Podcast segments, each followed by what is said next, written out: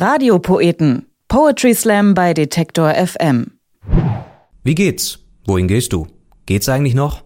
Fragen bestimmen unser Leben und in seinem Text Fragebogen beendet der Berliner Poetry Slammer Julian Heun keinen einzigen Satz mit einem Punkt, sondern schaufelt Frage auf Frage. Fragen wie, wie geil war eigentlich Ottmar Zittlau oder wie heißt eigentlich der C neben dem großen C? Und irgendwann fragt sich Julian Heun, wie viel ein Text überhaupt sagen kann, der keine Antworten parat hat und beantwortet sich diese Frage selbst.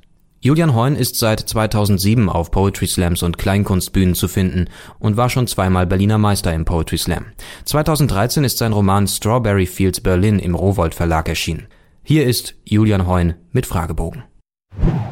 Darf ich ein paar Fragen stellen? Magst du es, gefragt zu werden? Weil das bedeutet, dass sich jemand für dich interessiert?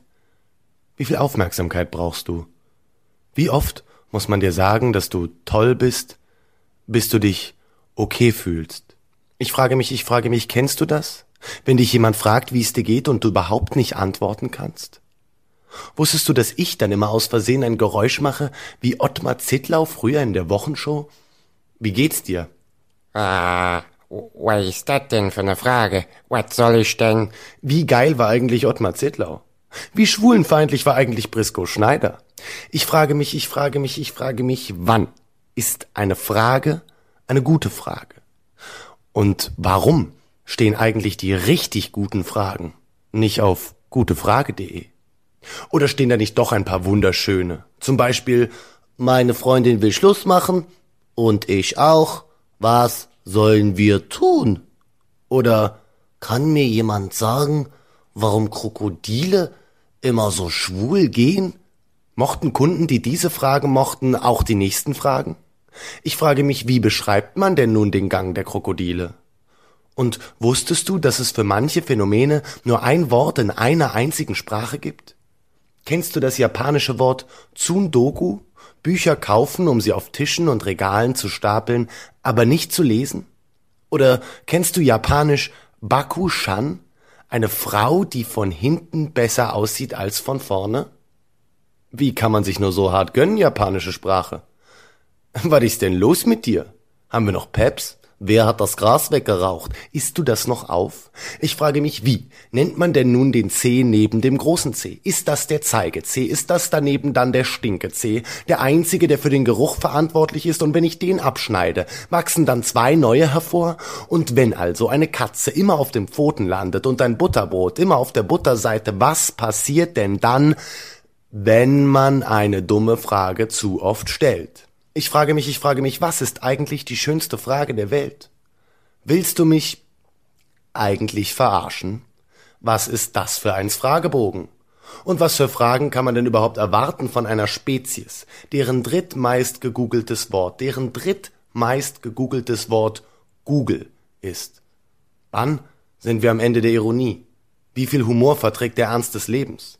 Wie viel Ernst verträgt der Humor des Lebens? Ich frage mich, ich frage mich, wie viele Wunden müssen heilen, bis du wieder ganz bist? Bist du geklebt? Wen kannst du nicht vergessen? Warst du schon mal so lange wach, bis es nicht mehr hell wurde? Erzählst du dir selber Geschichten? Welche Geschichten erzählst du anderen von dir? Welche davon glaubst du dir? Ist das hier eine Geschichte oder ein Rätsel? Willst du, dass Kunst dir Rätsel stellt oder deine Rätsel löst? Wie viel kann ein Text sagen, der keine Antworten parat hat? Wie viele Punkte darf man dafür geben? Wie bewertet man denn überhaupt Kunst? Warum magst du, was du magst?